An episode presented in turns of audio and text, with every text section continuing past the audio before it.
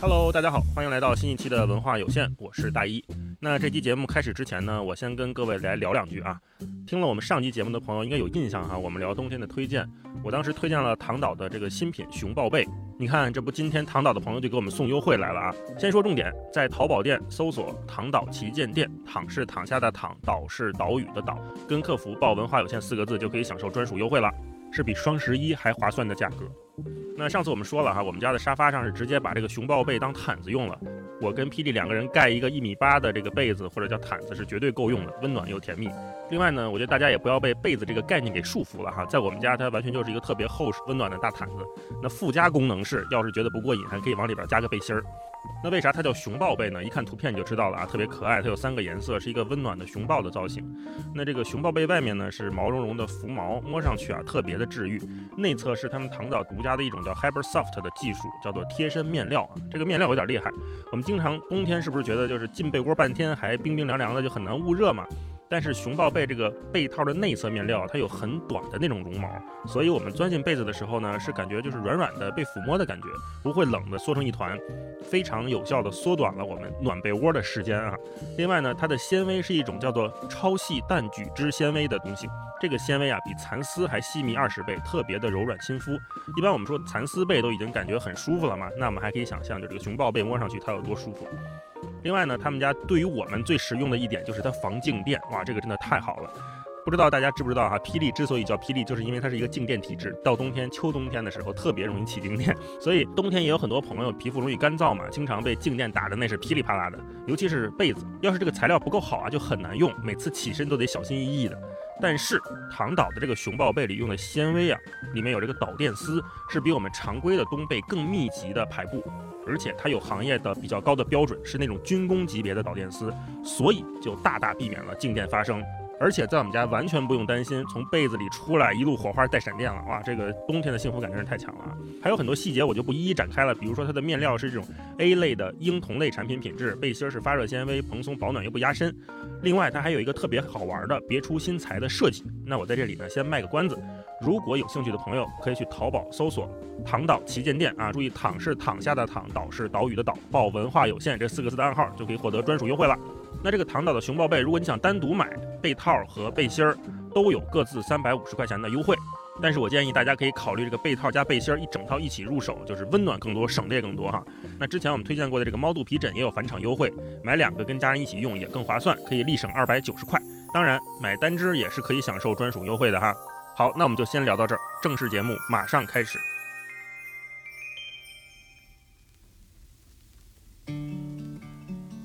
就这些做饭的厉害的都在做什么？我用苹果给你做一个橘子。对，好像每一个小学都有一个同学家里是开小卖部的。开小卖部，对。人来到这个世界上本来就是受苦的，所以他并不会在小说里面展示太多的恐惧或者惊慌失措。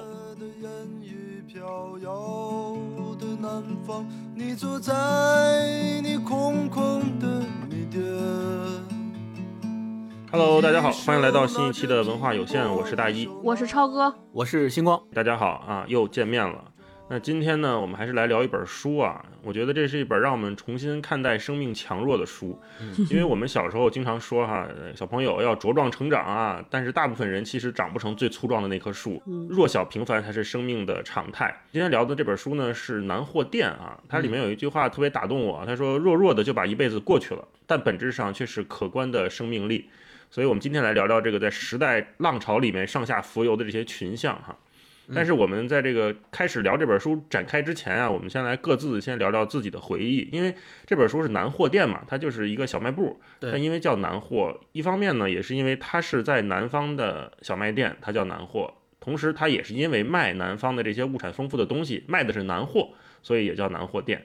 那我们三个作为北方人啊，我们想聊一聊，说你小时候对于这个小卖部的记忆是什么样的？是不是跟他笔下的这个南货店有什么相同，有什么不同？超哥，你小时候有没有对小卖部的美好的回忆？有，我哎，我是最小的时候，我其实经历过供销社。我估计咱们节目年轻的听友可能还不太知道什么是供销社。我们八零后应该还赶上了一点点这个有计划经济的影子。在计划经济的时候，所有的东西都是中央统供统销的，需要配货。对对对，在这样的情况之下，有了一个单位叫供销社。就是 就是他一方面呢也卖东西，一方面 to C，一方面也 to B。用现在的话说，对对，就是就是有有有点像这个前置仓的意思。现在这个快速物流前置前置仓的意思。对我小时候对这个记忆，对小卖部的记忆有两个。一个是，就是我首先特别羡慕家里开小卖部的同学，啊啊，对我们班上小学班上有一个朋友，他们家是这个学校里边开小卖店儿，我们就狂羡慕他。然后我就经常好奇的问他，你们家开小卖店是不是就可以想吃什么吃什么？然后后来我观察了一下他们 他的生活，发现还不如我呢，就是至少我们还可以拿零钱去买，但是他们家呢，因为也不能拿钱买自己家店里的东西，可能还是觉得自己比较亏得慌。但是呢，因为这个统供统销是有数的，咱们今天在书里也看过，所以呢，他也不能随便想吃啥就吃啥，所以他其实过得比我们还苦。对，然后第二个特别深的记忆是我第一次对方便面的印象是在小卖店里产生的，应该那个时候也算是供销社和现在的超市之间进化的那个阶段，有有方便面上市了，而且是康师傅带碗的。有一天，我妈回来跟我说：“说我，现在有一个方便面特别厉害，就是就是你你不用自己煮，就有一个碗自己泡什么就能吃了。”我我就觉得特别神圣，然后就是就。就是我就说我做点什么做什么好的你才能给我买。后来后来有一天我我也中间细节忘了，就记得我妈有一天带我去去这个地儿买方便面。我过去看，嚯，排队，就第一次见有人排队，然后好像也是限量购买，一人买一碗还是两碗，然后买到了，特别开心。当时那那个时候的康师傅方便面还是泡沫碗，就泡沫塑料碗，配的筷子还是那种一次性筷子，不像现在有一个叉儿。我拿回去之后就跟捧了一宝贝似的，就得坐定，就 就是等着水开坐定，然后缠上，一步一步按照按照说明书。哎呦，就觉得特别好，嗯，特有意思。这是我小时候对于小卖部的记忆。是我印象中那个塑料泡沫碗的那个方便面特别好吃，但现在已经停产了嘛。嗯，不知道是不是改了配方，还是因为是我记忆的原因，反正就是再也吃不到那个味儿了。人家包装也得升级啊，不能一直都是塑料泡沫碗，那热水泡了也不环保。对，热水泡了也可能泡出一些。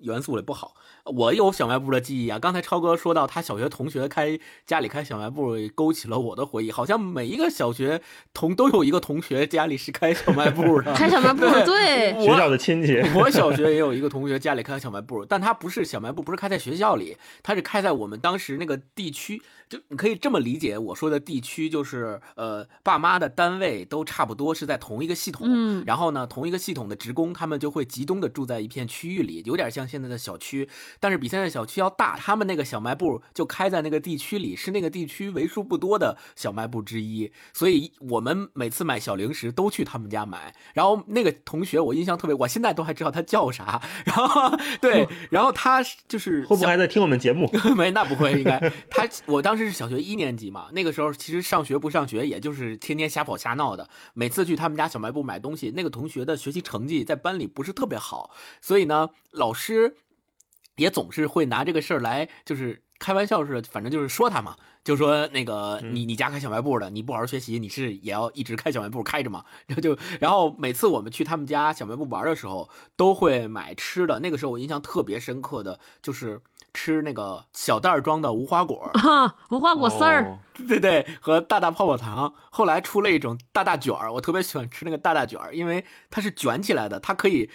吃好几天，很多，所以它可以吃好几天，一一天撕一点吃，一天撕一点吃，能吃好几天。然后吃完以后，那个大大卷那盒还可以放放东西，所以我当时就老吃那个，然后攒了好多盒在家里，空盒放东西。嘿，还有刚才超哥讲吃方便面那个，让我想起来，咱们小时候肯定都吃过那小浣熊也是。小浣熊的干脆面又出了新口味，对，就每次去他们家小卖部都是买这些吃的。然后给我印象深刻的是一进那小卖部里面，就是五面玻璃做的那种长方形的柜子，然后那里边分两三层，对，然后那个什么小麦、什么大大卷啊、什么干脆面都摆在那个柜子上，我们就趴那柜子在那看，然后就觉得特别想买，就那种感觉，但是又没钱，每次都得攒着。对，然后呃，另外就是小卖部里的气味让我。感觉到，尤其是我读这次读南货店，有这种感觉，就是它进去以后，你有一种说不清到底是混合了多少种食物在里面，可能有米味儿，也可能有面味儿，也可能有我刚才说的那些零食的味道，还混着一些潮湿的气息，混杂在一起，嗯吸入你鼻子里面，就让你会感觉。可能我现在觉得那种味道，就是现在咱们常说的所谓烟火气，可能就是那个感觉。对，这个是我读这本书联想起来的，我跟小卖部的故事。嗯，嗯，大老师问的是对于小卖部的记忆，咱们都是对小卖部里的某个吃的的记忆。对零食的记忆 也也也正常。你看他那个书里后边也写了好多吃的嘛。这我小时候对小卖部的记忆是跟邻居小朋友家的零花钱相关的，因为我之前节目里也讲过，我上中学之前我是没有零花钱这个概念的，家里也不给我，也没觉得有什么问题。所以所以你都花别人的是吗？哎，对，我就蹭他的。我每次跟他去小卖部里，那会儿北京的小卖部它有那种软糖，软糖啊，它是放在一个大的玻璃罐子里的，那玻璃罐子可能得有个两三升、一两升那么大，那个大圆口，然后一个胖胖的肚，里边就是各种各样彩色的软糖。然后软糖呢，它也没有包装，可能也不健康，就是批发来的嘛。嗯我记得特别清楚，是五分钱一块儿，啊，五分钱一块儿，它虽然是不同颜色，但是味道完全一样。对对对，全都是啊那个色素调的啊呃我我那个邻居家发小，他就会拿一块钱，然后买二十块一块钱买二十块儿就已经蛮蛮不少了哈。嗯我们俩就可以分着吃，可能我我吃几块儿，他吃几块儿，他嗯他对我特别好，可能我们俩就能半儿劈这个事儿。啊，然后后来慢慢的就有了这个干脆面，然后干脆面那会儿还有小袋儿装的，就那个有点像咱们现在巴掌大小那种试吃装一样的啊，小的干、那个干脆面。然后吃，然后金光说的那个无花果我也有印象，其实那就是萝卜丝儿，也跟无花果没什么关系，是吧？哦，我不知道。对对，你不知道哈，啊那个便宜的都是萝卜丝儿，啊然后还有什么唐僧肉是吧？那个一个小盒儿，一个塑料盒儿，可能就是手手指那么大小。反正那小时候觉得第一次领会到了什么叫做琳琅满目，就是在小卖部里看到的。啊是是是 是金光刚才说的那个画面感特别有，就是几个小朋友个儿也不高，你看不到那个柜台上面，你只能从柜台正面去嗯看那个玻璃后面那些摆的满满当当的东西没。错。啊，小时候觉得哦，能能拥有这些真的是富豪，羡慕这些家里开小卖部的。对，说到这儿，我就想起咱们刚才说小浣熊干脆面，有好多人后来特别爱吃的原因，不是因为吃干脆面本身，就为了搜那个什么《水浒一百零八将》的卡，然后买一箱，嗯天天打开那包就抽那个卡，就为了抽什么特别难拿的那个卡，然后剩一箱方便面嗯都是开了包的，不吃在那儿放着，后来都生虫了，就我还有这个印象。啊还有包括你们小时候吃过奇多吗？就是那个膨化食品，那个每次奇多那里边也有小玩具，每次都为了攒那个小玩具。对对对我们，家现在还一兜子呢。那时候的盲盒。行，对对那我们就回来聊聊这本书哈。刚才都做了一些深刻的回忆，那我们就先还是让超哥介绍介绍这个南货店讲了点啥，给我们说说是个什么故事。南货店的故事内容其实就是把这个小说的名字展开来，全称应该是南货店的四个伙计和他们身边的人 发生的故事。啊就是概括起来应该是这么一些故事，对。嗯，就是整个故事的背景呢，其实是发生在文革的末末期以及改革开放的初期。我我感觉应该最最后应该到几乎九十年代吧，就九一九二大概这个样子。嗯，为什么我们对时间这么模糊呢？我觉得这也是这本小说的特点，从头到尾没有出现一个时间点。哦对，对吧？啊，你你们有印象吧？就没有没有任何一个清楚的时间点，大家只能通过他们经历的事儿、他们吃的东西、他们说的话、他们的服装来判断这大概是我们生活的哪个年代。我觉得，所以这也是我们读出来就特别有烟火气、特别有滋味儿的一个原因。嗯，这个为什么讲是南货店的四个伙计和他身边的人呢？这又是这本小说第二个特点，他没有主人公。他虽然有一个一直出现的主人公叫秋林，但他其实秋林更像是一个整个时代的旁观者，以他为线索穿起来所有的整个小说。大概这个小说总共总总共分三章，就第一个章节呢，就是秋林是来到了南货店，当了一个用现在话说是实习生，然后他跟着三个老师傅实习，然后呢，哎，这所有的故事呢就围绕着他和这三个老师傅家里的身世展开，以及他们南货店所在的这条街里边儿这些有几个重点的邻居的故事来展开。然后第二章呢，就是讲这个秋林一步步提升，从南货店出来去了县里边儿当了一个文秘，然后又讲哎，这个秋林当文秘的时候，办公室的这些人是怎么回事儿。第三部第三章呢，这秋林又上升了，又升职了，然后去了供销社。然后呢，就讲，哎，他在跟供销社的，就是常年相处的这些人，因为这些人又发生了什么故事？他其实是一个没有特别重要的主人公的这么一个小说啊，所以看起来，我我我不知道你们俩读的感觉，我当时看的时候就觉得读着又像是读《平凡的世界》，就孙少平、孙少安，就是从这个吃不饱肚子的年代一步步来到了改革开放。同时呢，又有点像某个时间节点在读杂志，因为它都是围绕一个人的家长里短展 展开的，所以读起来又很快、很亲切，还经常觉得很馋。对，南方好作家写作的特点就是把这个东西写的特别美味，让我们这些贫瘠的北方人看着就啧啧称奇，说：“哎呦，还能这么吃呢？哎呦，还有这东西呢，都不知道哈。”而且像超哥说的，不觉得长，就我后来翻了一下，它带有大概有三十四万字，可是我们看起来它很快就看完了。他写的也没有给人压力很重，嗯，包括刚才我们说南货嘛，它是南边的，然后它这个书里面也有很多类似方言或者接近方言的写作，对，这就跟作者是分不开的，作者是张继，那我们就让星光再跟大家介绍介绍张继是谁，嗯。呃，张继他是一九七九年生人，七零后，其实可以归结为归入八零后，但他是七零后作家，差点八零后。是的，生于浙江宁波。呃，特别要提到的，为什么要说生于浙江宁波？第一，刚才大一说到了这本书里面用到了很多南方的方言，实际上就是他们家用到的南方的方言，那个语系里面的很多词汇，是吧？对，都用在了这里。然后，另外呢，他本身的职业就是小说家，呃，曾经拿过很多奖。呃，这本，呃。南货店其实不是他的第一本小说，他之前还出过一本小说叫《出家》，也是非常有名的，大家呃在评分也是很高的一本小说。然后他在二零零三年的时候开始了他的小说创作，他的小说最开始是都发在《收获》呀、《人民文学》呀这些杂志上啊，呃，现在已经出版的也是根正苗红啊，没错，现在已经出版的有《出家》、呃《公羊》，还有一本短篇小说集叫《搭子》。呃，最新的就是这本《南货店》。嗯，这本《南货店》九月份的时候，今年这一届新的呃宝珀理想国文学奖是入选了这个名决选名单。对，所以也是获得了文学界的认可吧，应该说。同时，他也之前拿过人民文学的新人奖。对，所以呃，特别要提到的是，呃，刚才大一讲到了，在《南货店》这本书里面，他描绘了很多呃南方的南货店里面的那些瓶瓶罐罐啊，那些吃食啊这些东西。所以呃，本身张继他在日常的现实生活里，也是一个对这些东西特别感兴趣的人。呃，我之前做功课的时候，看一些媒体对他的采访，里面会配图嘛，他那个图就是照相照的，他后面是他们家一一面墙，然后一个大柜子里边全都是装的他收藏。藏的那些瓶瓶罐罐就有点像手办，但是好像不叫手办，叫插人，就是插人儿，就是有点像，应该也是一种工艺品。然后他收集那个，收集了一墙的人偶吗？有点像，我我没有具体研究，但是我看那个照片上。呃，照片上的显示肯定是一种工艺品，而且是挺精致的那种工艺品，每一个跟每一个都有细微的差别。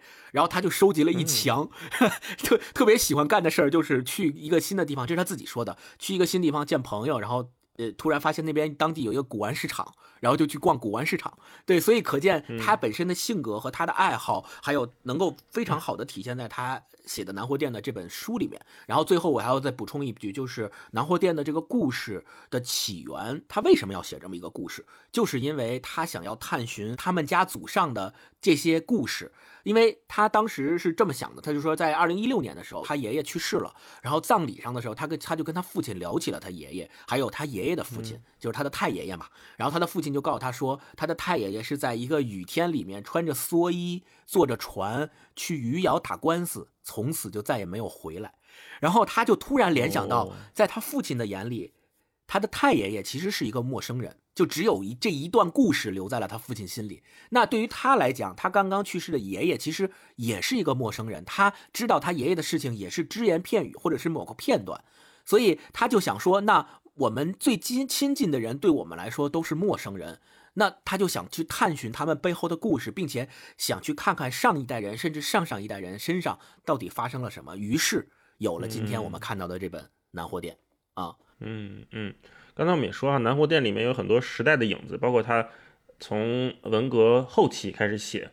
我看的时候，刚开始我是有点晃荡的。我说，哎，这个作家他从文革开始写的时候，那他是不是证明他是一个六零后，或者是他起码是一个七零初？对啊，他经历过这些，他才能把这些写出来。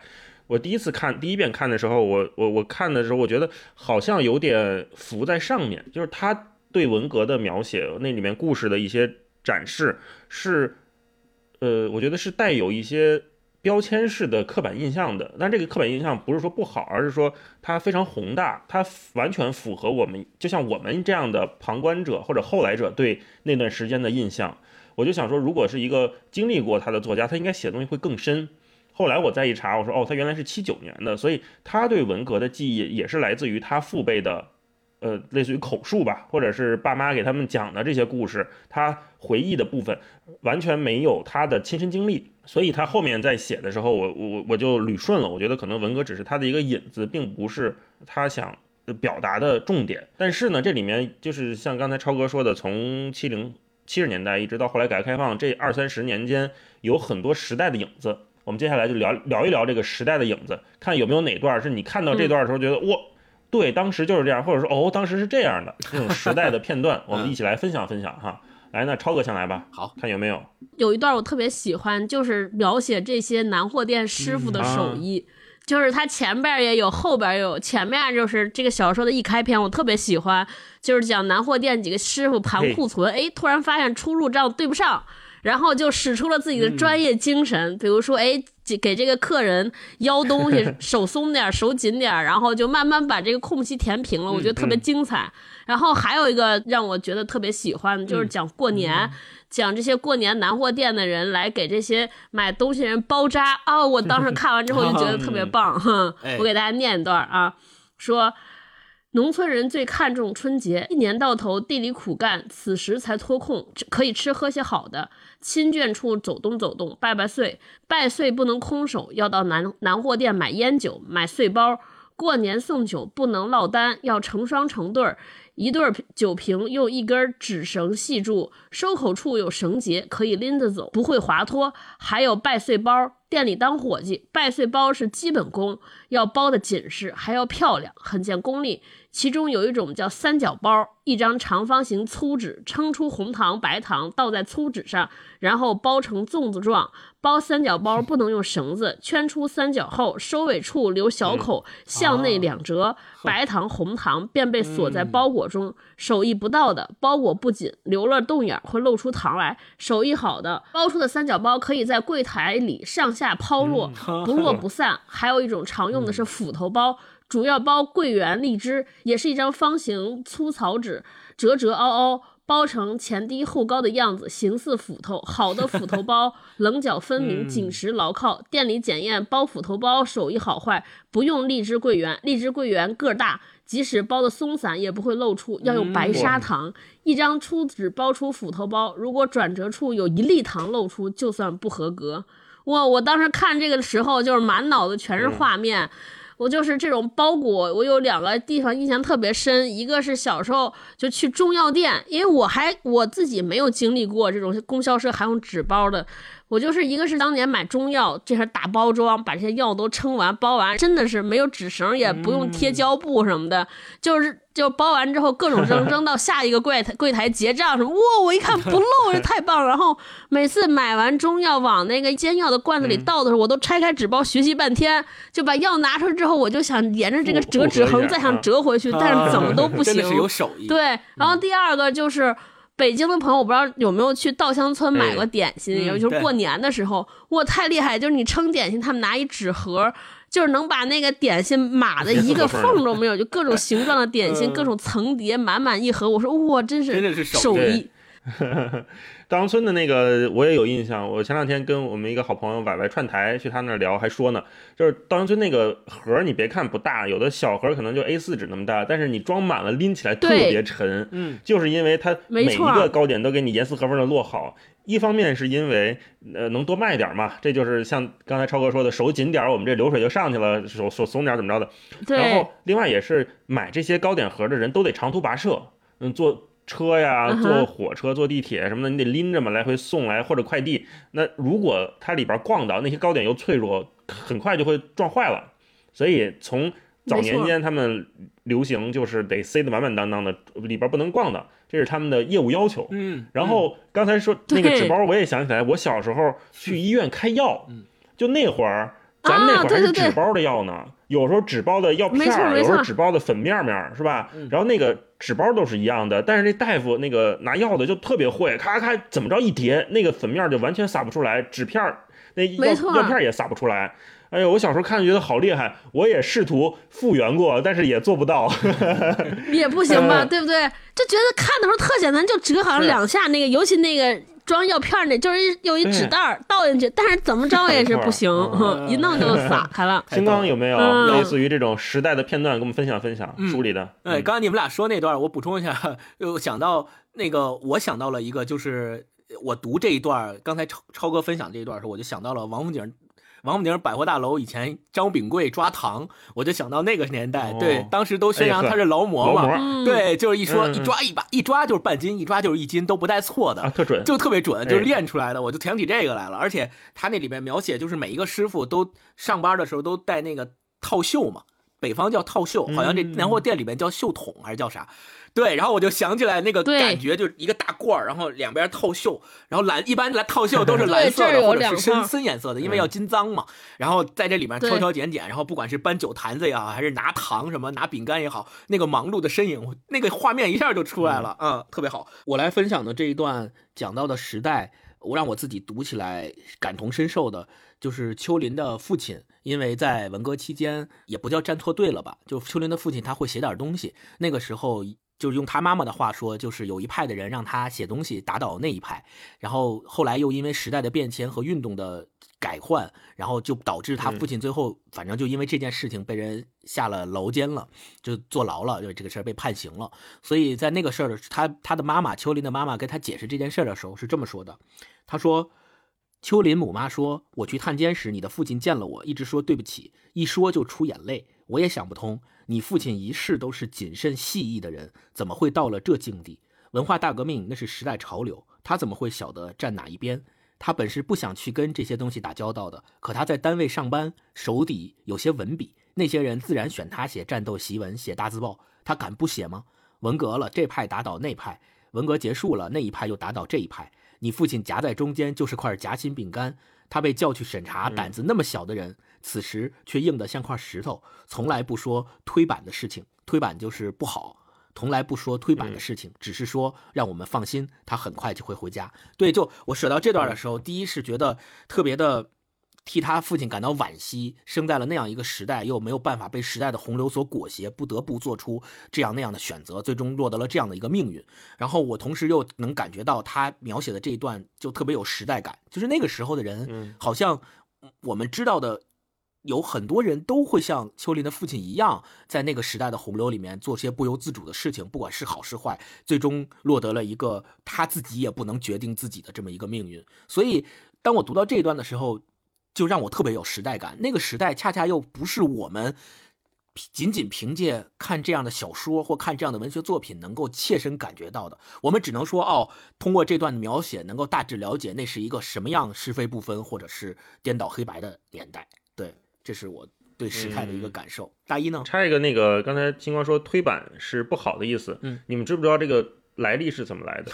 不知道啊。这其实是个音译，啊音译的方言。推板是 too bad 的意思。嚯哦，英英文的啊这哎，你是怎么知道这么厉害？这上海话好像是从当年的殖民还是什么，就就那呃很早的什么晚清那会儿过来的，就是很多洋洋人来到了上海，然后 too bad 就是推板，慢慢就变成推板了。就是 那啊那他们应该也不会像咱们这样读，就不会像我刚才读推板这么读，肯定是有音的啊。呃对对对肯定是在沪语那个或者宁波的那那一派方言里面，他们是有自己的那个语调的。打说说一个题外话，嗯嗯，这是我当年做那个沪语节目，跟上海的那个老师宝爷跟他聊，他告诉我的，还挺好玩的。嗯，那我也分享一个跟时代相关的哈，就是一开始秋林他们盘库存啊，盘盘着盘着发现丢了一匹布，嗯这时候所有人都非常的紧张啊。这段怎么说的呢？他说店里盘存就是算账，每个月到了月底，店里总要将这一个月的账算一算，理一理，走了多少货，存下多少东西，账面上是生意了还是亏损了，都要用算盘珠子打清爽。生意了，将生的部分上交给供销社，到年底供销社发一张红辣辣的奖状贴在墙上。亏损了要讲出原因，讲不清爽就是贪污，要运动，要批斗，要做奸，啊，这是前面一段背景。你像那会儿，就像我们做很多时候，很多朋友也做过电商嘛，是吧？就都得盘存、盘库存，包括你你要囤东西也是这样的。而且你干得好有奖状，这也是我们小时候。现在我不知道小朋友发不发了哈。小小时候我们也都是到年底，就是年终，学校会发奖状，表扬你这一年过得怎么样哈。然后他们盘着盘着，发现确实少东西了，南货店里顿时安静了。可越安静，秋林却越没有睡意。第一次盘存就出这样的问题，秋林不晓得该怎么办。吴师傅说，从没出现过这样的缺口，来了自己这么个新人就有了缺口。他们像认定了这匹布就是他拿的，店里会不会要自家赔呢？他一个月才二十五块钱工资，二百块钱的布，不吃不喝，差不多要干大半年。嗯，还有，即便自己赔了钞票，是不是就能了结？会不会就把自己抓进去批斗，抓去做牢监？越想越心慌。秋林困不着。翻来覆去，几乎要将一床草席搅成沫子。嗯，你看他这块写的就非常的有画面感。对，而且我们也前面介绍了嘛，说秋林的父亲就是因为在文革中被批斗，所以坐监了。那后来他有一个挺悲剧的结果，我们就先不剧透了。所以秋林才这么紧张，嗯，对吧？之前没事儿，怎么我一来了就有事儿了？那我一来了有事儿，大家赖我怎么办？对，我觉得他在这里面，他根本就没有想说，如果不是我，我要把这事儿说清楚。他完全没有这个念头，而是说。大家如果默认是我，那我可能就有一个非常惨的结果。你看他们那自动屏蔽掉了我可以为自己申辩的这个环节，他觉得这这件事情不可能发生。然后后来他就是一直在草席上翻来覆去的，就叫折罗嘛。然后说把那个草席差点碾成沫子。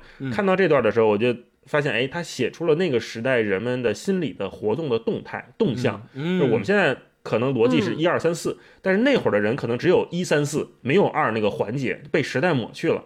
这是他厉害的地方啊！对，那我们接下来再往后讲聊一聊哈，嗯，就是这个书里面因为南货嘛，我们前面说了，就有很多好吃的啊，好玩的，是的，是的，有没有哪段是给你写馋了的？我们来每人挑一挑，回忆回忆，嗯啊，还是超哥先开始吧。我其实就是每次看对齐师傅的描写，我就特别容易馋。我可以给大家简单介绍一下齐师傅。齐师傅就是是秋林所在的南货店里边的一个资格比较老的老师傅。这个齐师傅呢，他们家就是他来南货店之前，他们家是做海产生意的，就是出外边打鱼，然后贩鱼，所以齐师傅呃就是特别会吃，尤其对海鲜啊、河鲜特别有研究。后来呢，文革之后呢，他们家就是因为成分问题就被打倒了，然后齐师傅固定都要被拉上街去批斗。但是齐师傅呢，就特别会做人。齐师傅每次去批斗之前呢，他都得是自己给自己先画什么小丑的脸啊，先给自己打扮一番，然后再上前上台接受批斗。就是他心态很好，他觉得哎，批斗就是演戏，台下的人在演他们，我无非就是在台上我我也演一出戏，让他们出出气就得了。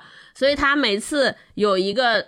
固定的流程就是他接受完批斗之后，哎，觉得演完戏了，就回来犒劳犒劳自己，要去一个饭店，他们家必经的一个饭店，去吃顿饭犒劳犒劳自己。然后他每次就是点菜，然后看他点菜的这个，每一次看他点菜和吃菜的过程，就把我给馋着了。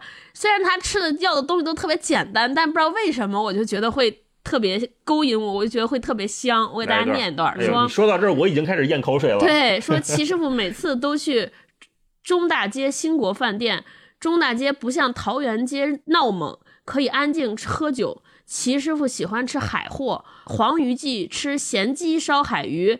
带鱼季就吃萝卜丝 烧带鱼，并无固定，但每次都会点一份糖霜花生米，再点一份五香干丝，这是过酒的。天热时过烧酒，天冷时过黄酒。黄酒里面要打一个鸡蛋，切姜丝儿，温热，酒一口，菜一口，有滋有味。独自吃完回家困觉。困难时期物资紧缺，店里面也没有花头，只供应一份光面。光面简单，只是酱油、味精，点一撮葱葱花。齐师傅批斗回来，照样去兴国饭店吃一碗光面。别人吃汤面，头碰头，稀里糊涂几下便吃完。齐师傅不同，他定要寻一张空桌坐坐下，桌上摆好香烟火柴，服务员将面烫好端上。齐师傅不着急吃。吹一吹冷，将筷子插进面里，仔细的卷，卷上几根，捞出来放在嘴边，轻轻嘬一口，面进了肚，停下来喝一口面汤，歇一歇，才再卷再嘬。别人四五分钟吃完的面，齐师傅要吃半个钟头，吃好，饭桌上依然干干净净，半点面汤都没溅在上头。齐师傅擦净嘴巴，用火柴点烟，吃完付钱，慢吞吞回家。嗯，我就是看这段的时候，你就知道一个饕客到底是怎么样吃东西的。我就我现在观察，我觉得就是这些所谓叫饕客，根本不会像咱们这种，就是每次吃好吃，大众点评上搜说哇这家五星，咱们去尝尝，不是这样，人家都是有熟悉的馆子、熟悉的师傅，然后根据时令节气，这个时时令时流行什么食材，什么食材是最好的，然后他去自己让师傅给自己开小灶要这个食材。而且他们应该吃的都是这个食材本身的味道。就是我看到这儿说他这个什么。吃吃黄鱼要吃什么咸记烧黄鱼，吃带鱼要吃萝萝卜丝儿烧带鱼。我当时还打开这个做饭的 A P P 去查了查这东西怎么做，后来发现也挺简单的，就特，尤其后边那个光面更简单，不就是葱花面吗？葱油面就还还没有葱油面复杂，水煮面条。但可能因为他会吃，然后他又把这个细节描写特别好，然后我的潜意识中就觉得我靠，他肯定是吃到了什么。就吃到了一些不同的味道，然后就味蕾就开始分泌唾液，就被馋。是的，是的，我就觉得特别会吃，就是这种行家里手吃的东西，真的可能就是他能品出不一样的滋味。我就觉得，嗯，特别特别羡慕。超哥分享这一段我也标记了，本来也想分享这一段的，重了。而且你看他最后一句说：“吃完烟付钱，慢吞吞回家。”你就感觉齐师傅这个人，他好像在时代以外，没错，他不在那个大洪流里面被人家裹挟着那么激动啊，那么热情或者那么伤心。他好像说，哦，批斗对我来说就上班一样，我就去去上个班，然后画个脸，然后鞠个躬，回来我最重要的是我得把我这碗面吃了。吃完了之后，我得回家睡觉去，慢慢悠悠的。哎呦，感觉这人挺超脱的。对，嗯，而且就是我我看这本书的时候，就看他齐师傅吃饭的时候，我就想到咱们现在，我们现在去吃饭，可能吃的不是饭本身，是吃吃饭这件事儿。就比如说我们去网红餐厅打卡，去这些什么米其林几星几星的去点个卯去吃一吃。就我觉得他其实对我们来说，就是你去到这家餐厅。坐到桌上，可能这顿饭对于很多人来说，它的意义就已经结束了。我来过，就是我来过。前两天我看圆桌派陈小青说，他们现在去很多网红餐厅吃。已经服务周到到什么程度？菜上来之后，服务员把菜放下，噌，举起两盏灯，说：“您可以现在可以拍照了。”这个灯现在不光是最好的，咔咔就一顿拍。是是是，最好吃的饭我感觉是锅气嘛，就很多人上来咔咔拍照，我就感觉好像那个锅气都没了，尤其是面，就就热腾的吃才好。你就拍完就叭叭摆完，我感觉都凉了，那我就不好吃了呀。对，就就觉得还挺逗。对，那天勾总说了一个金句，给我笑坏了。他说：“你知道现在。”就这些做饭的厉害的都在做什么？我用苹果给你做一个橘子，太欠了。对，法式餐厅。然后还有一些更变态的是用橘子做橘子，说你看你吃，你看这是不是个橘子？但你一吃，哎，有橘子味儿，但它不是橘，但它其实就是橘子做的。然后你就会好奇说：“我靠，我想吃橘子，我为什么不能出去买一个橘？那不行，这个体现不出来我们的技术。”你说这就是最古老那个相声，什么远看是条狗，近看是条狗。打他他不走，一拉他就走。问为什么？死狗。对对，哎，没毛病。行，金光来一段。超哥说的这段我也标注了，实际上我也挺想分享的。超哥被超哥先分享。高光时刻。没错，我为什么想分享？不是我为什么觉得超哥那一段特别好？原因是我跟他对比，我们才发现咱们现在吃的那些东西和吃饭的状态就特别粗暴。对。粗鄙，没错，齐师傅那个状态才真正是吃饭，或者是他真正沉浸在享受在那个过程里，他觉得那个才是生活，他需要用那样的生活去，你说冲冲抵也好，你说呃稀释也好，他心里面那对才经受过的那个批斗的痛苦，我觉得。这个是对于他来讲人生最重要的一件事情，所以他必须要把那件事儿不当事儿，没错，立一个更重要的事儿在生活里面。对，所以他就相当于把这件事儿当做一个仪式去做了。但是这个仪式本身又不是那么的，你像咱们现在的仪式感，就像你们俩刚才说的是，一定要去网红餐厅拍一张好看的照片，发大众点评，发小红书才是仪式感。但人家不是，人就吃一光面。你一样吃的有滋有味儿，但咱就现在你、嗯你让那就吃光面，你肯定吃不出来那味道，绝对吃不出来那个味道。你觉得这是 啥呀？我这根本就不会去吃光面，这有什么家里不能做吗？水煮滴酱油，再撒点葱花，嗯疯了吗？花钱去饭馆对，所以吃个这恰恰我觉得体现出来的就是，其实他已经找到了生活的本质和生活的真味到底是什么，他 enjoy 在这个事儿上，所以光面对于他来讲，那不是光面，那是生活的真正的滋味 啊。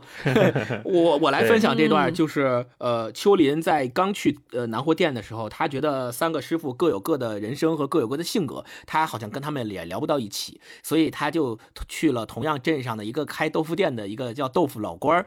老去他的店里面去跟他聊，嗯，嗯然后嗯第一次的时候，他夜里的时候去豆腐老官的店里，豆腐老官要早上起来，就是特别早就开始做豆腐嘛，做豆浆什么的。嗯那段是嗯我印象特别深刻，真正勾起了了，这段我也标注了。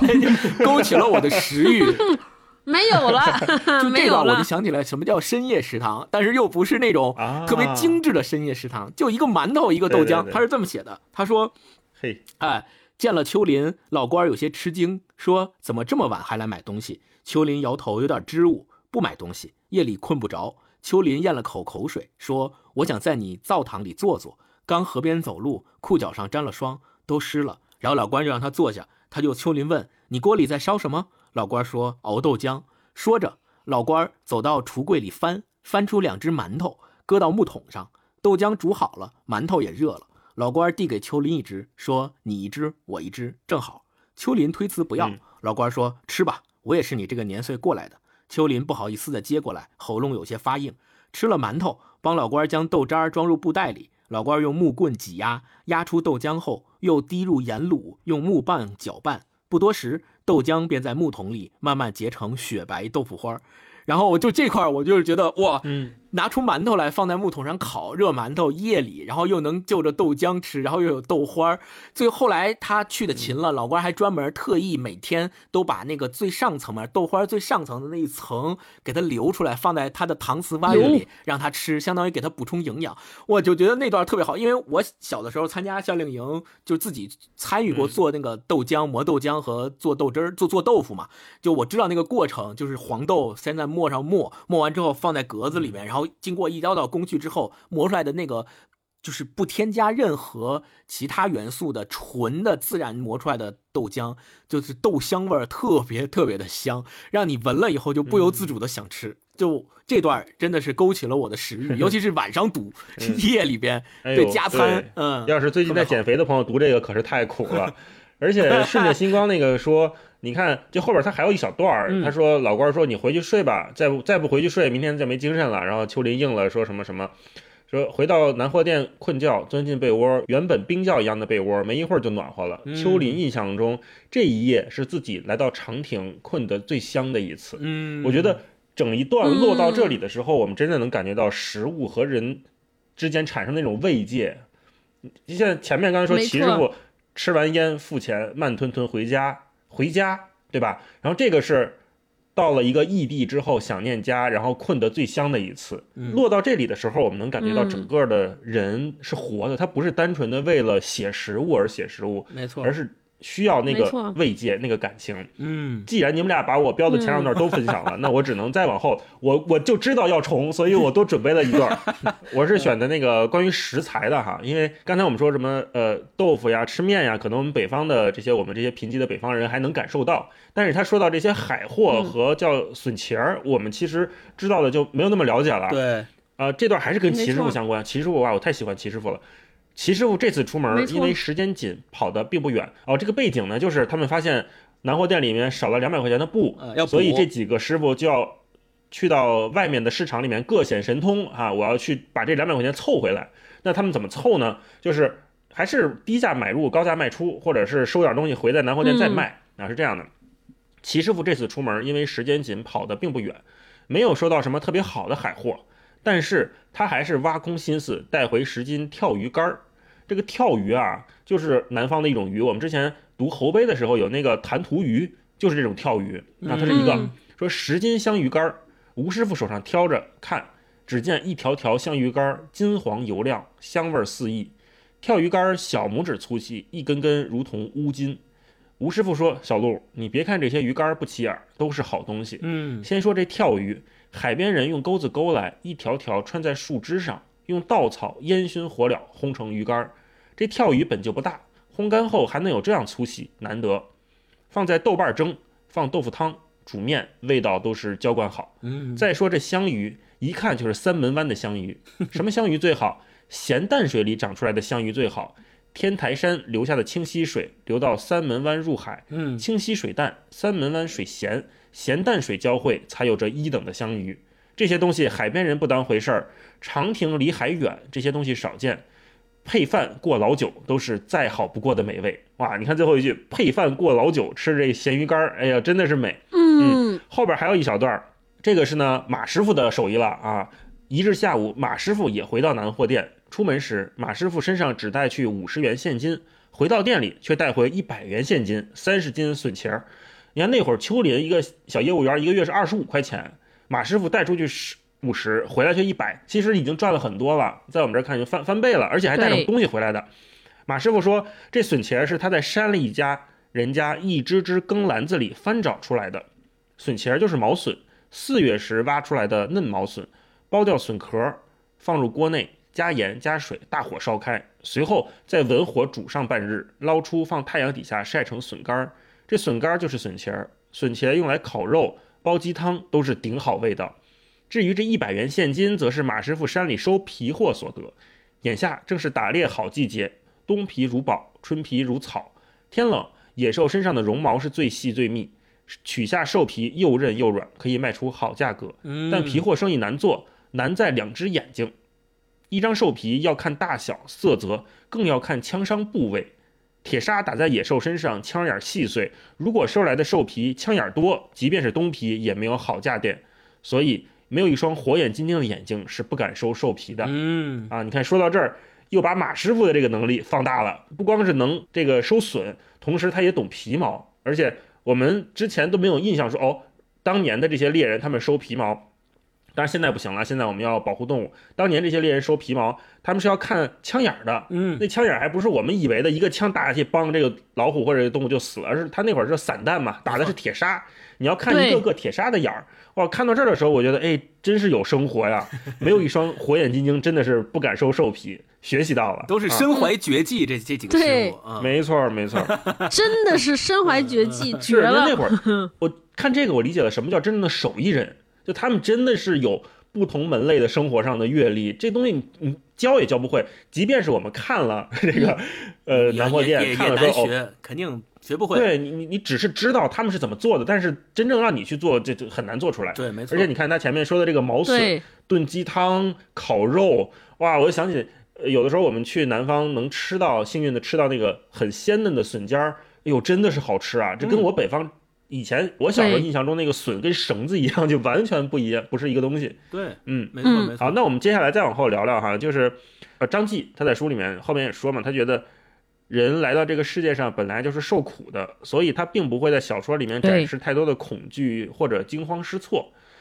这也是整个南货店给我们一个整体的感觉，就是他写的很淡，这个淡呢就是咸淡的淡。觉得很淡，而且我看很多评论也都说说南货店有小津安二郎或者失之玉和电影的气质。嗯我想听听你们俩对这个淡是怎么理解的。嗯因为这个淡啊，其实在嗯好像在中国语境里面比较常用的一个词。如果我们用在嗯嗯，把这个蛋放大一点，放在比如说豆腐上面，这个有有一有一种淡淡的香味。如果说我们翻译成英文的话，叫比如说叫 light，它是一个轻。嗯，国外的那种语境、那种美食下面很难有这种淡的味道，嗯，所以想听听你们的感觉。超哥，你觉得看他嗯。有看到失之愈合的感觉或者什么吗？我我理解他的淡其实就是没有什么大起大落的情节，它其实是有，其实是他的故事有张力的，他描写的故事这些人生的轨迹起伏变化很大，而且你数吧，这里边也其实不少死人，而且有的人的死状很悲惨，甚至很悲壮。但是你看他处理所有人这些命运的大起大落的时候，都是非常点到为止，好像一个人说了一句话，或者甚至是不说话，这个事儿就过去了。我我当时看的时候就觉得好厉害，就是好像有人给了你胸上一记拳，然后那个痛感在心中慢慢漾开。但是呢，你一看好像也没有什么皮外伤，我觉得就是这种感觉，就后劲儿特别大。然后呢，我觉得我为什么喜欢这种感觉，而且年纪越大越喜欢这种感觉，我是看到后来就是呃张继接受采访之后，他说了一个观点，我大概才我其实是被他的那句话表达。表达清楚了，我才明白这个意思。他说：“你看，呃，我小说的结尾最后是用了一篇悼词，就是这个马是是这个齐师傅去世了。他去世之前，因为自己的身身份是有问题，一直被别人误解，一直他觉得在文革当中抬不起头来，所以他在死前临死前最终的愿望就是希望组织或者谁来给他平反，给他证明。那证明的方式呢，就是说，那能不能让组织给我开一个追悼会，悼念我的一生？”然后，但是其实秋林也没有办成这件事儿，因为在那个年代，让组织给一个人平反，他的官位还不够。后来他想了想，说：“啊，那我晚上给这个人写篇悼词吧。”他又把他的一生用悼词写完，写完之后，秋林就觉得，哎，好像这篇悼词我能给齐师傅用，也能给马 师傅用，也能给对给任何师傅用。然后我一下就明白了，为什么人要写的淡，这些事儿要写的淡。所谓的大起大悲。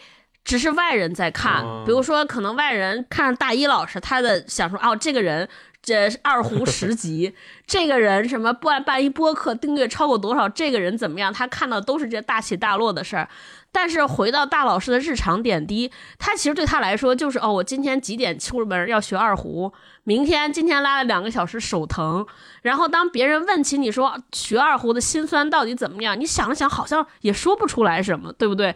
让你在回忆那天拿到这个实习证的这个证书的时候，好像也没有什么。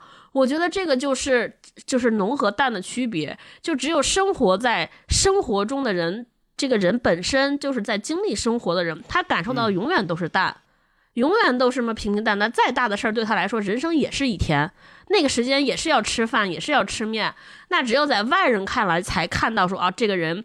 又经过了大事儿，又经过了低谷，所以我觉得这是一种价值观，就是以我为中心来过生活，我活在自己的生活里，而不是活在别人的眼里的这种价值观。所以我认为他秉承了这个，才能把所有人的生活写得这么，就是处理的如此之有技巧。如此之好，我所以，我特别喜欢这种这种感觉啊！我不知道你们俩怎么看这个事儿。小金二郎和石之愈合的淡的气质，其实我觉得用张继他自己接受采访的时候说的一段话来做总结是特别合适的。他说他从小就喜欢小金二郎和石之愈合的电影，他认为他们的电影表达了一种总能给人一种不能言说的东西。呃，张继说他欣赏的小说也是曲折幽深的，就像中国的园林不会是一条直来直去的路，而是弯弯曲曲的石子路，见或有奇石或兽竹，你说不清它们具体有什么用，但你感到它们是合适的、妥帖的。我觉得他自己对这个淡所谓的淡的意象的描写和表达是特别的合适的。然后接着超哥说的，我我的理解就是他这里面其实写了很多。放在个人身上其实是非常大的或者是非常重的事情，比如说谁家的谁谁谁突然消失踪了，谁家的谁谁谁突然离世了，而且是因为意外离世的。但是你去看跟他有关系的人，他的反应和张继描写的他的反应是非常平淡的，就一句话带过。我印象特别深刻，就是那个呃杜家的儿媳妇儿。呃，后来又嫁给了他的三弟，然后又经过了很多折腾和辗转，最后好像是跟着一个信耶稣的人走了。他最后那一句话特别简单，就说他早上出来就又去了那个市场，然后等了几天，那个人终于等到了，然后跟他说了一句什么话，就跟着那个人走了，从此再也不见踪影，再也找不着了。这个人的故事在张继的描绘里就在这儿结束了。后来就再也没有说过关于这个人后面又怎么样的故事，只是通过杜家对他的回忆说，当年你对他他他有什么什么什么说法，或对他做了一些什么事情，再也没有关于这个人后来怎么样了，他去了哪儿，又发生了什么事情，没有这样的描述了，就突然就停在这儿了。然后另外又让我想起来，就齐师傅的儿子最终是被枪毙了。你想想，一个人在那个年代，儿子被枪毙，那是一件多大的事儿，甚至于有可能会因为这件事对他的家庭产生巨大的影响，对他个人的命运产生巨大的影响。但是即使如此，他还是找了一个人跟他一起去那个枪毙的行刑场去收尸。收尸的过程描写的也很平淡，就说我们怎么样在一堆尸体里面找到了他的尸体，然后把他扛上肩头，然后又走了多远的路，最终放到哪儿，然后处理了、处理埋了，最后就结束了，就也没有说齐师傅。回家之后痛哭流涕，多么怀念他的儿子，想起了他儿子的点点滴滴，跟他之前生前的那些对话什么的都没有，就好像这个件事就写完了，就说完了，就停在这儿了。就我觉得这个感觉是很奇妙的，让我觉得哦，就是你看多了这个事情之后，你你可能会有一些麻木，或者说可能我形容不好，这个可能也不是麻木，就是你会觉得哦，对，无可奈何，皆如此。就你有你会有这个感觉，我我我看开了。是的，我读到这儿的时候，尤其是读到后半段，这整本书的后半段，我脑子里不断浮现出来的就是木心的那首诗。他的那首诗里面，就是木心有一首诗叫《杰克逊高地》，他的最后那两句话总是萦绕在我的脑海里。他是这么说的：“他说不知原谅什么，成觉世事尽可原谅。”就我觉得我读到最后，我就真的这两句话不断的在脑海里去去浮现。你说这些人他是好人吗？是坏人吗？他做了好事儿，做了坏事儿，最终你就分辨不出来谁是好人，谁是坏人。星光刚才说很多事情就是不可言说，生活中的很多事儿，我觉得这也是就是这种淡的处理，也是基于作者对人或者对生活观察之准确。我们可以回想一下我们自己的生活，就是发生到越重大的事情，你跟人讲述的时候，突然间你又说不出口。就那种说不出口，他不是说你不好意思害羞，而是觉得这个事情实在太复杂，你都不知道从头讲起。最后别人可能想来关心你，想要问询你说，哎，那个事儿你怎么样？你还好吧？你其实那个时候想找人倾诉，但因为你无从下口下口，不知道这个线头该从哪儿引起，你最后只能说，哦，还行，没事儿，是是啊，过去了。就就是，但是这个反映在你想把这个故事写出来，反映到纸面上，就是一种风轻云淡，就是一种淡。但其实是因为人内心中那种波澜，你很难很复杂，很难形容。对，第二个呢，嗯，星光说就是这个，呃，说那个人的态度，我突然觉得，呃，这也其实是体现了。就是生命的无常，或者人的渺小和无能为力，这就是我盲目上架着。我就是看这个过程中，尤其有一段，就是杜家女儿大女儿最后做衣服上吊那段，就是她经过特别不顺遂的婚姻，而且每段婚姻的遭遇都很悲惨。突然有一天，她可能。就是看对生活看破了，然后想离开撒手人寰，然后他就是把自己就是他辞旧悬梁自尽了。然后我突然想到了那个电影，就是《太阳照常升起》里边，呃，有有一段就是陈冲和黄秋生演的一段戏，就是一个黄秋生每天还唱歌呢，唱着吉他，最后突然间推开门，这个人就自杀了。当时看电影，很多人不理解，就有一个采访还问姜文说：“你为什么这么处理？”姜文说：“嗨，说这不就是。”当年不是很多人的生活，就唱唱歌、吃吃饭、上上吊、自自杀。这他说的很戏谑，我觉得，我觉得这也就是跟应了那个那个电影的名字叫《太阳照常升起》，其实就是这个世界上少了谁都可以。这就是没错。对，这就是外人眼中的人的小小生活，就是人的渺小。对于对于生活来说，你就是你就是被洪流冲过去当中的一粒沙。所所以就是你的人生就是淡的，我觉得就是真的看完这个还挺有挺难过的，嗯，对，刚才讲的可能都是从读者角度我们来看这个小说能感受到的。其实，在文学里面还有一种说法叫写第一句话还是写第二句话的问题。我感觉啊，张继他其实是偏向于写第一句话的这种人。呃，一般人我们这种读者写东西一般都会从第二句话开始写起，这是什么怎么回事呢？是这样的，就比如说啊，呃，你回家突然发现你们家门口那个树没了。嗯哼，这是我们一般描写的，就是我们一般讲述的一个逻辑嘛。说，哎，我们家门口这棵柳树没了，我们想写这么一句话。但实际上这不是第一句话，第一句话是说你回到家突然发现这儿很空。嗯哼，呃，门口的柳树没了，是你后来脑补的，你发现的东西，你后来加进去的东西。对，这个有的时候会影响到创作者和读者之间的那种。关系讲述的关系，你到底是把你看见的交给读者，让他们继续产生第二句话、第三句话的反应，还是说我就从第二句话或者第三句话开始说起？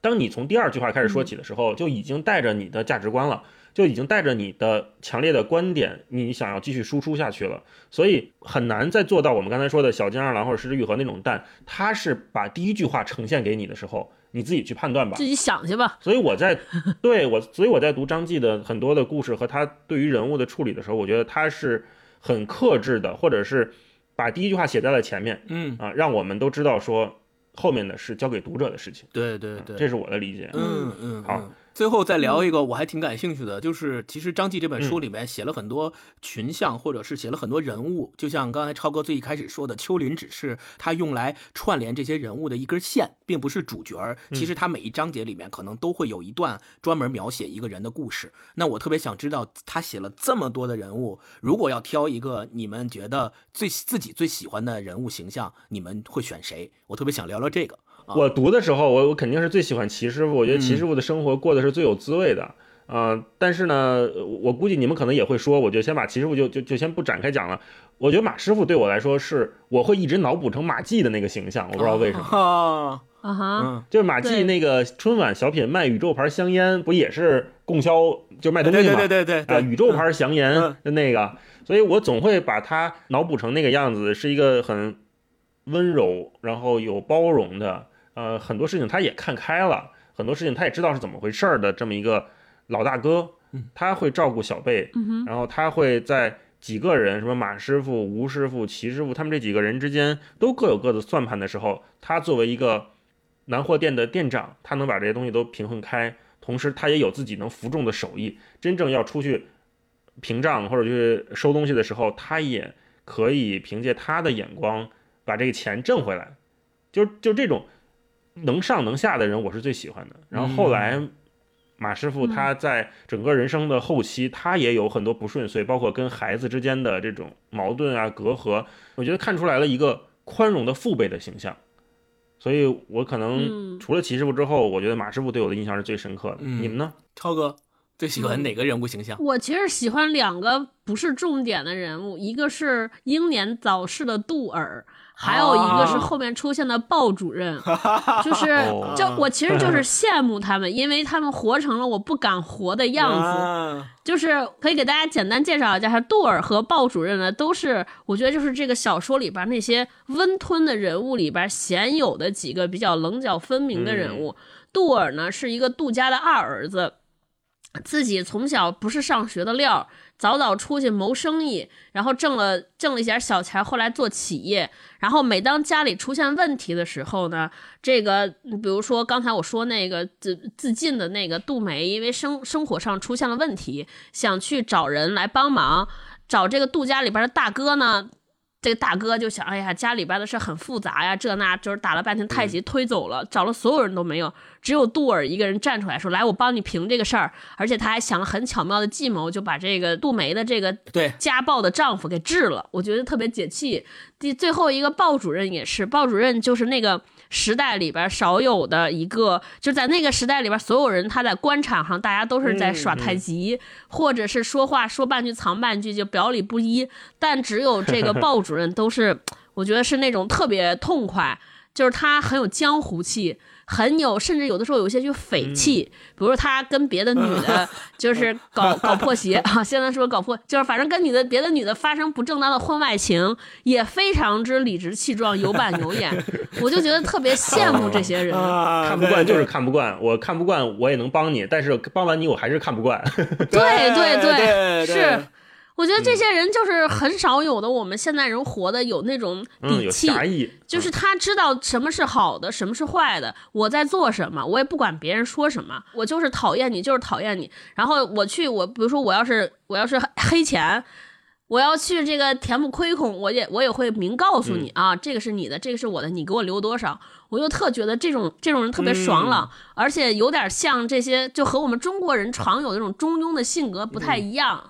就是这种不打出头鸟，而且我最喜欢鲍主任的是，我做了这个事情，我也接受这个事情带给我的后果。对，嗯，我就是要帮这个人，帮完了之后，我知道会面临什么，那我接受。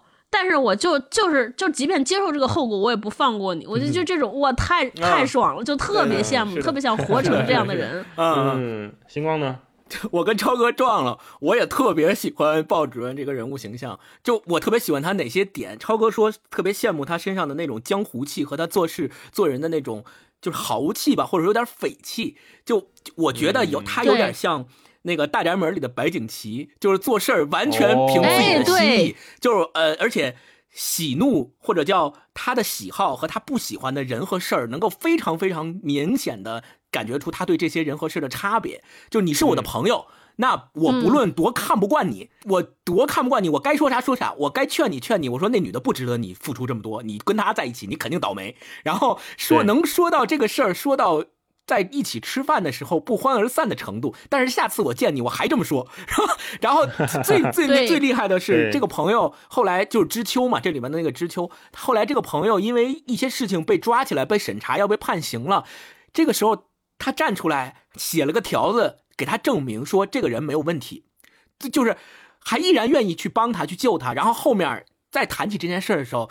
他说：“你想啊，他都已经救他了，那一定是他的就所谓的大恩人嘛。然后那个朋友他自己有一个厂子，说要把厂子一半的股份给他。然后你要知道，就因为这件事儿，鲍主任为了救知秋，他自己辞职了，就是因为他救知秋这个行为，开大会的时候被他的领导批评，说你怎么能跟对对吧？你怎么能跟政府的这个决议反着来呢？然后他就一下他就说：“老子不干了。”然后就不干了，就因为这件事儿不干了。然后后来有人问他的时候，他还说：“如果我是因为图他那半个厂子的股份才去救他，那就不是我。嗯对我不会干这种事儿，对？所以我就是觉得，就这个性格真的是特别招人喜欢。虽然啊，虽然他在这里面做了一些什么婚外情啊，跟有妇之夫搞搞在一起之类的这些事情，但是我觉得他本身的那个性格是真的就挺招人喜欢的。我是挺欣赏这这个人物形象的。嗯嗯，大一哎，超哥，如果让你挑个演员来演鲍主任，你想挑谁演？又到了选演员的环节。嗯，哎，我就觉得特别像以前那个，就是刘烨演的《血色浪漫》，就特别像。哦但是现在年轻演员让我想谁能演，我还真一下子给我问懵了，想不起来。你觉得谁演合适？你说《血色浪漫》，刘烨跟那个白景琦，我觉得是是一路的，就都特痞那种对嘛。，特别费劲。但是他又不是没想好。他又不是鲁莽，就是那种痞，又不是没脑子，不是说我我见着你我拿刀我要砍你，我就是要砍你，那是没脑子。但是他又很会，你想他是供销社的领导嘛，他认为秋林跟知秋都是自己人，都是他的好朋友，所以无论是在工作上还是私人感情上，还打麻将上什么的，都老带着他们俩一块玩儿。我觉得这种感情特别好，而且他是真的愿意为朋友百分百付出、百分百着想，哪怕因此而可能在现在咱们看来会做一些对公家的利益有损害的事情，但是他不在乎。用他自己的话说，就是这权利嘛，对吧？就是当官能当多少年啊？但朋友是一辈子的，我愿意为这个事情为你帮你而怎么样？哦，我想到一个人，董子健。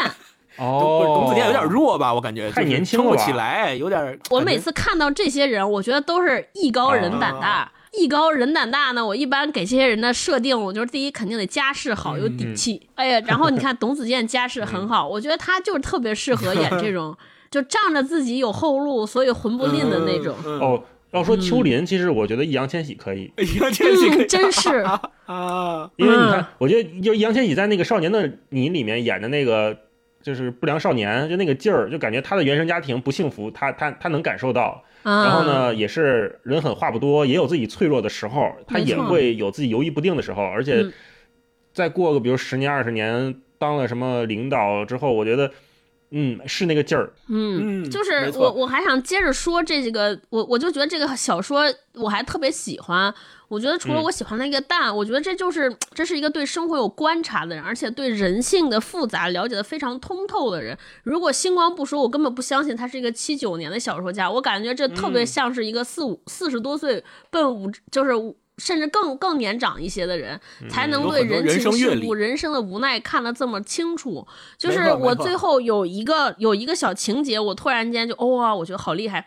就是嗯那个星光讲刚才讲秋林和这个鲍主任这事儿，那个鲍主任不是和秋林和鲍主任是发小，用我们现在话说，然后知秋跟鲍主任是发小，啊，对，知秋和鲍主任，然后这个知秋从商，鲍主任从政，两个人经常到没有到官商勾结的程度，但是有的时候会小小的帮忙，还经常在坐在一块儿喝酒。后来知秋找一女的，鲍主任就说这女的肯定不行，靠不住什么这那的，然后俩人就像星光说大吵一架，不欢而散。散了之后呢，那个这个秋林男主人公就出去追她，说你别这样说，说那个他也是为你好什么。这个时候秋林知秋说了一句话，他说我知道，即便他是个坏人，又是又能怎么样？我一辈子就喜欢这么一个女的，她把我骗了，我也心甘情愿，怎么样？哇，那一刹那，我觉得哇，这个对呀，就是就是，你知道，每个人他写的其实都是多面的丰富，他站在他自己的立场都是合理的。对，他的动机都是能说的，能说圆的。而且我那一刹那觉得，我靠，是啊，为了就是什么我们所说的被被女的骗，我靠，只有不爱才有骗，那爱所有的爱都是心甘情愿，我是我的，你都给你，我的命你都拿走，嗯哇，我就觉得哇，这个小说不一样，不一样，嗯 嗯，其实，呃，知秋呃说了一句话，我在文章中我觉得特别能够总结出这些所有人描写的这些性格的一句话，就是，呃，当时呃鲍主任有一段时间特别迷那个打麻将，老叫着秋林他们去打麻将，然后秋林不不胜其烦，又不好拒绝，然后秋林就跟知秋。抱怨说：“这怎么办呢？我不想打，我就挣不了几个钱，天天打麻将，这不是个事儿。”然后，呃，知秋劝他的时候说了一句话：“人这一辈子总得要有点痴迷的东西。”就是，这就是我觉得这句话特别好的概括了南货店里边这些人，你就各自都有各自的痴迷的点和各自都有各自放不下的人生中的那些故事。张继这本书，他说是见众生，我们也希望大家能通过南货店看到众生百态的样子，看到不同人生活的终点啊，嗯然后也能让我们更好的过好当下吧。好，嗯那今天也欢迎大家跟我们留言说说啊，听完我们这期节目的感受，或者聊一聊你对小卖部的记忆，在对评论区跟我们互动互动，让我们看看不同地方的小卖店有什么不一样的故事。对，或者是那些让你难忘的小卖店里边的吃的，让我们也一起馋一馋。让我们馋一馋。我再说这期评论区肯定就变成大型零食推荐现场了。晚上不要看评论区啊。我们会在评论区选出五位朋友，送出南货店的这本纸质书。嗯，祝大家生活愉快。好，那今天就跟大家聊到这里，我们下周见，再见，拜拜拜拜拜。想起从前待在南方，许多那里的气息，许多那里的颜色，不知觉心已经轻轻飞起。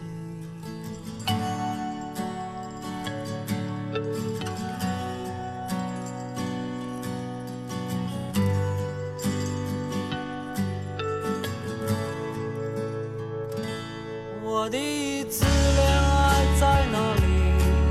不知他现在怎么样。我家门前